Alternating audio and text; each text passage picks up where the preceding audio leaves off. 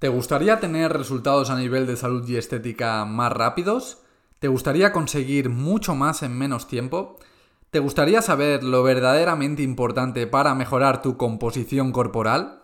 Bienvenidos al podcast Mundo en Forma, el motor que te empujará hacia el éxito. Alimentación, entrenamiento, mentalidad, hábitos y motivación para que alcances tu mejor versión. Muy buenas, soy Joel Torres de Lleida, dietista, nutricionista y entrenador. Y en este primer episodio del podcast me gustaría hablarte de una ley que no solo puedes aplicar a nivel de salud y composición corporal, sino que también la puedes aplicar en todos los ámbitos de tu vida. Y es que no sé si la habías escuchado alguna vez, pero hoy te quiero hablar de la ley de Pareto. Y quiero que estés atento porque esto no tiene desperdicio. Esta ley nos viene a decir que el 80% de nuestros resultados vienen determinados por el 20% de nuestras acciones. Repito, el 80% de nuestros resultados vienen determinados por el 20% de nuestras acciones. Esto quiere decir que hay aspectos en la vida que son más importantes que otros. Y este es un término muy utilizado en el mundo del emprendimiento, teniendo en cuenta, por ejemplo, que en una empresa el 20% de los productos genera el 80% de las ventas o que el 20% de los clientes genera el 80% de los ingresos. Esto, si lo trasladamos al mundo de la salud y el fitness, eh, tenemos que hay un 20% de acciones que también nos van a producir el 80% de los resultados. Y es que mucha gente tiende a hacerlo al revés, tiende a centrarse en aspectos poco relevantes, es decir, tiene a centrarse en aspectos que son del 80% que genera el 20% únicamente, incluso menos. Por tanto, si queremos conseguir resultados más rápidos, debemos centrarnos en lo importante. ¿Y qué es lo importante a la hora de mejorar nuestra salud y nuestra composición corporal? Pues hay cinco puntos clave, cinco puntos en los que debes de centrar toda tu atención para mejorar en este sentido. Y las cinco cuestiones, las cinco preguntas que te debes hacer, en lo que te debes centrar, es en qué comes, cuánto comes, cuánto entrenas, cómo entrenas y cuánto te mueves. Está claro que hay otros factores que pueden influir en estas cinco preguntas, como por ejemplo eh, no descansar bien, o estar muy estresado, o no hidratarse adecuadamente. Eh, pues son factores que claramente pueden interferir de forma negativa en este sentido. Mm, las cuestiones más importantes son las que he indicado, ¿vale? Eh, al final, la mayoría de los resultados dependen de la respuesta a estas cinco preguntas. Y es por ello que a continuación quiero darte algunos consejos que debes respetar en cada una de estas cuestiones. Y para empezar, vamos, vamos a empezar por el qué comes. Y cuando hablo de qué comes me refiero a la calidad de lo que consumes, es decir, a los nutrientes que le aportas a tu cuerpo por cada caloría que consumes. Por ejemplo, por ponerte un ejemplo, no son lo mismo 100 calorías de brócoli que te aportan un montón de nutrientes como vitamina A, vitamina C, eh, calcio, fósforo, magnesio y un largo etcétera de nutrientes, que 100 calorías de galletas que casi no te aportan nutrientes y no te saciarán en absoluto. De hecho, 100 eh, calorías de galletas igual son 3, 4 galletas contadas y 100 calorías de brócoli es un platazo de brócoli tremendo. Entonces, dicho esto, está claro que la calidad es determinante en tu salud y tu composición corporal, porque en cierto modo la calidad controla la cantidad, es decir, que si sigues una dieta saludable, rica en vegetales, eh, frutas, carnes, pescados, huevos, eh, legumbres, cereales integrales y demás alimentos mm, mínimamente procesados, altos en nutrientes y saciantes, tendrás a consumir menos calorías que siguiendo una dieta obviamente rica en ultraprocesados como con refrescos, galletas, bollería industrial, helados, etc. Por eso, para mí, a nivel de alimentación, es fundamental centrarse en la calidad de lo que consumimos, eh, consumiendo la mayor parte del tiempo alimentos mínimamente procesados que nos aporten un montón de nutrientes por caloría consumida. Por ejemplo, hay muchas personas que, que han dado unos cambios a nivel de condición física y a nivel de estética impresionantes simplemente aumentando el consumo de estos alimentos mínimamente procesados. Es por ello que este es uno de los principios fundamentales que te dará la mayoría de los resultados en este sentido. Y ojo, tampoco quiero que me malinterpretes con este mensaje. Uno de los conceptos clave en los que profundizaré más adelante es en la flexibilidad. Eh, está claro que hay que darse un margen del 10-20% del total de alimentación para disfrutar de pequeños caprichos. De hecho, yo soy el primero que cada sábado por la noche, si no pasa nada, me hago una buena pizza casera para cenar o me bebo una buena Coca-Cola cero o una cerveza cuando me apetece, de forma moderada. Así que no te preocupes porque ser flexible es completamente normal, pero ten en cuenta que la mayoría de tu alimentación debe ser de calidad, ¿vale? Dicho esto, pasamos al segundo de los factores, el cuánto comes.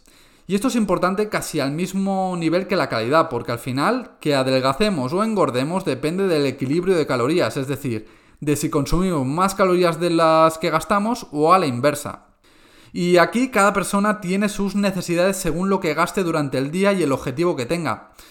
No obstante, en cuanto a cantidades, puedo darte consejos a nivel de raciones de cada uno de, cada uno de los grupos de alimentos que te puede venir bastante bien, ¿vale? A nivel, a, modo general, porque lo óptimo está claro que será siempre individualizar en este sentido. Y bien, uno de los consejos en cuanto a cantidades, eh, uno de los consejos que siempre recomiendo en las consultas, en los planes, es el de consumir un buen plato de verduras y hortalizas en las comidas principales, es decir, en la comida y en la cena en ambas.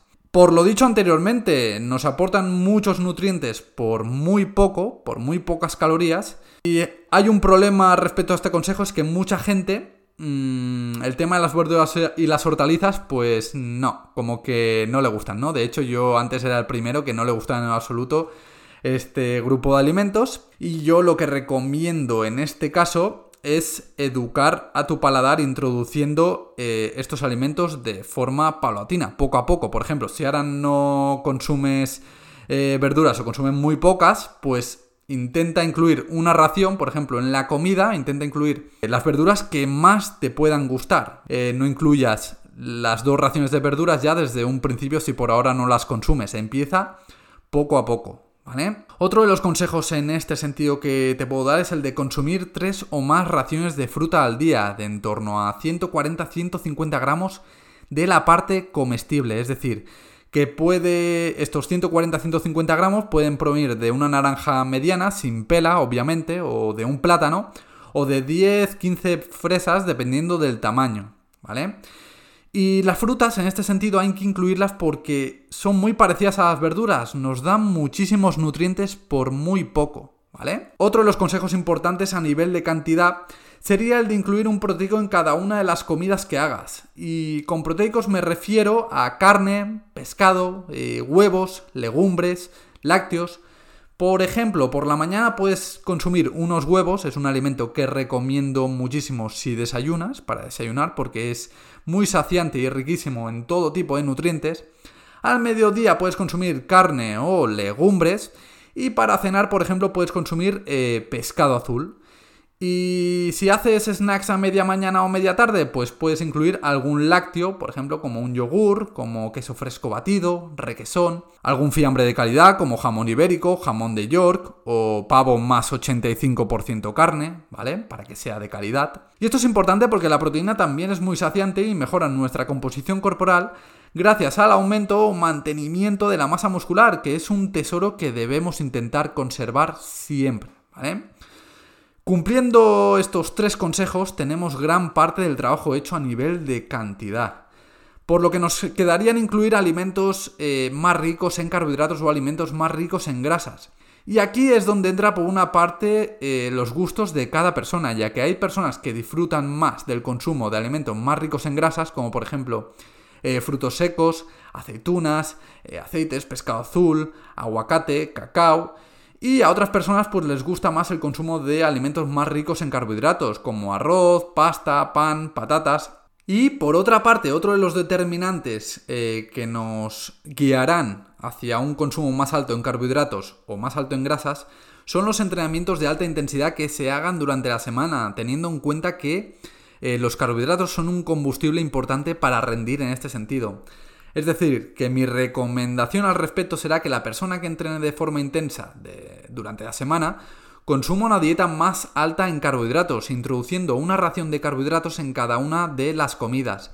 Por ejemplo, por la mañana unas tostadas, al mediodía mmm, arroz y para cenar un poco de patatas, junto con los demás alimentos que he comentado anteriormente. Por otro lado, la persona que sea más sedentaria, que no entrene de forma intensa, quizá debería consumir menos carbohidratos en favor de los alimentos grasos. Pero aquí lo, realmente importante es respetar el consumo de verduras, frutas y proteicos e ir introduciendo alimentos ricos en carbohidratos o grasas en las comidas y a partir de aquí ir probando. ¿Que vemos que siguiendo estos básicos a las dos semanas hemos mejorado? Pues seguimos igual.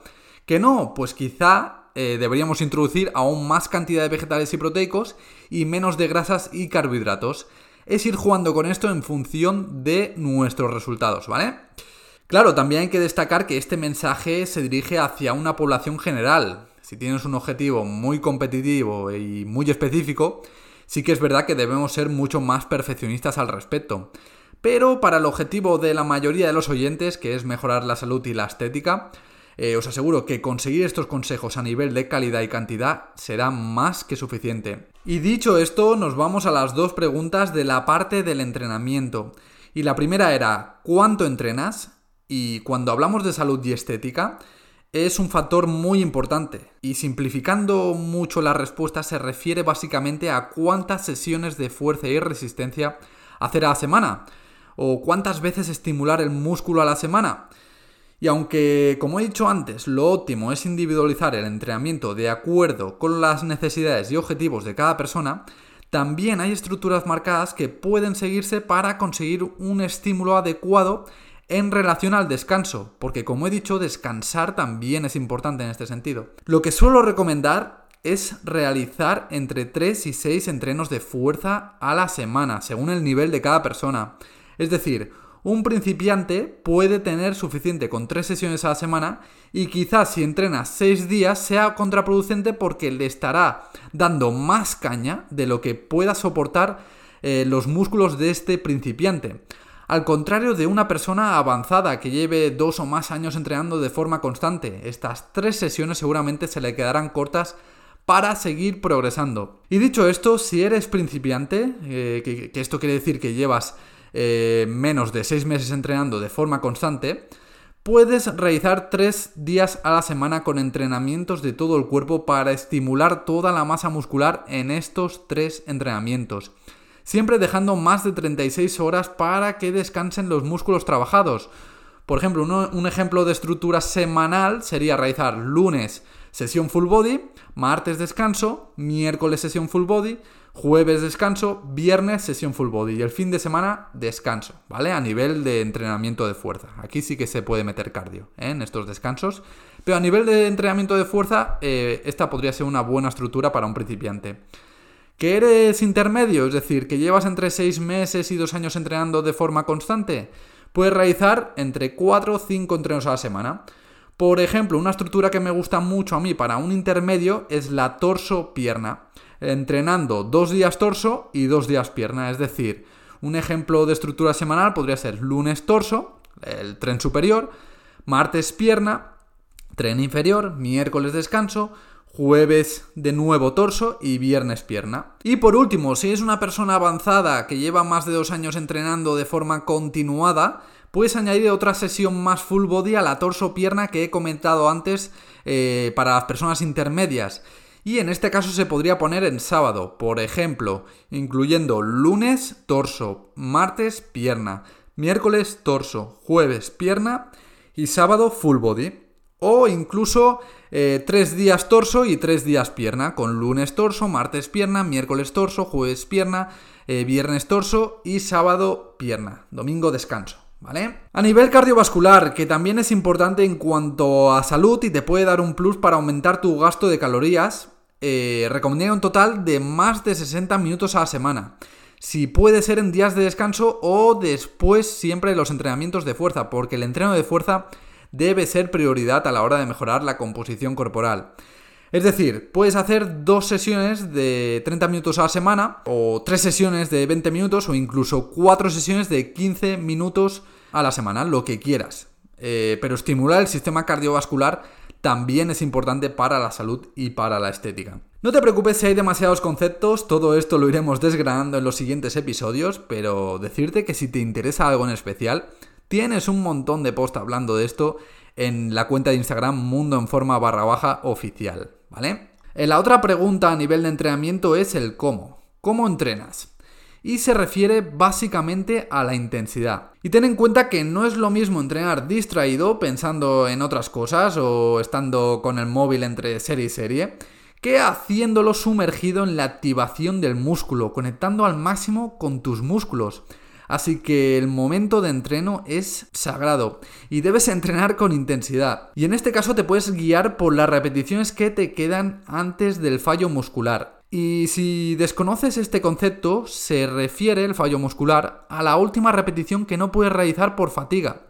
Es decir, que si puedes realizar 10 flexiones de brazos completas como máximo, intentar hacer la 11 sería llegar a ese fallo muscular, ¿vale? Pues bien, como consejo para entrenar con intensidad, debes quedarte cerca del fallo muscular para estimular al máximo tus fibras musculares y crecer más rápido. Esto quiere decir que si puedes hacer 10 repeticiones en total, puedes, puedes parar como mínimo en la octava, la novena, incluso la décima, pero no te pares en la cuarta o quinta repetición, ¿vale? Ya que el estímulo eh, no, será, no será el adecuado. Por otra parte, Respecto al cómo, otro concepto importante es el de intentar progresar en los ejercicios, añadiendo, por ejemplo, más carga. Es decir, una progresión típica en las flexiones, por ejemplo, podría, ser la de pasar de hacerlas con las rodillas en el suelo a hacerlas con los pies en el suelo, ¿vale? O incluso hacerlas de rodillas, pero intentando hacer más repeticiones.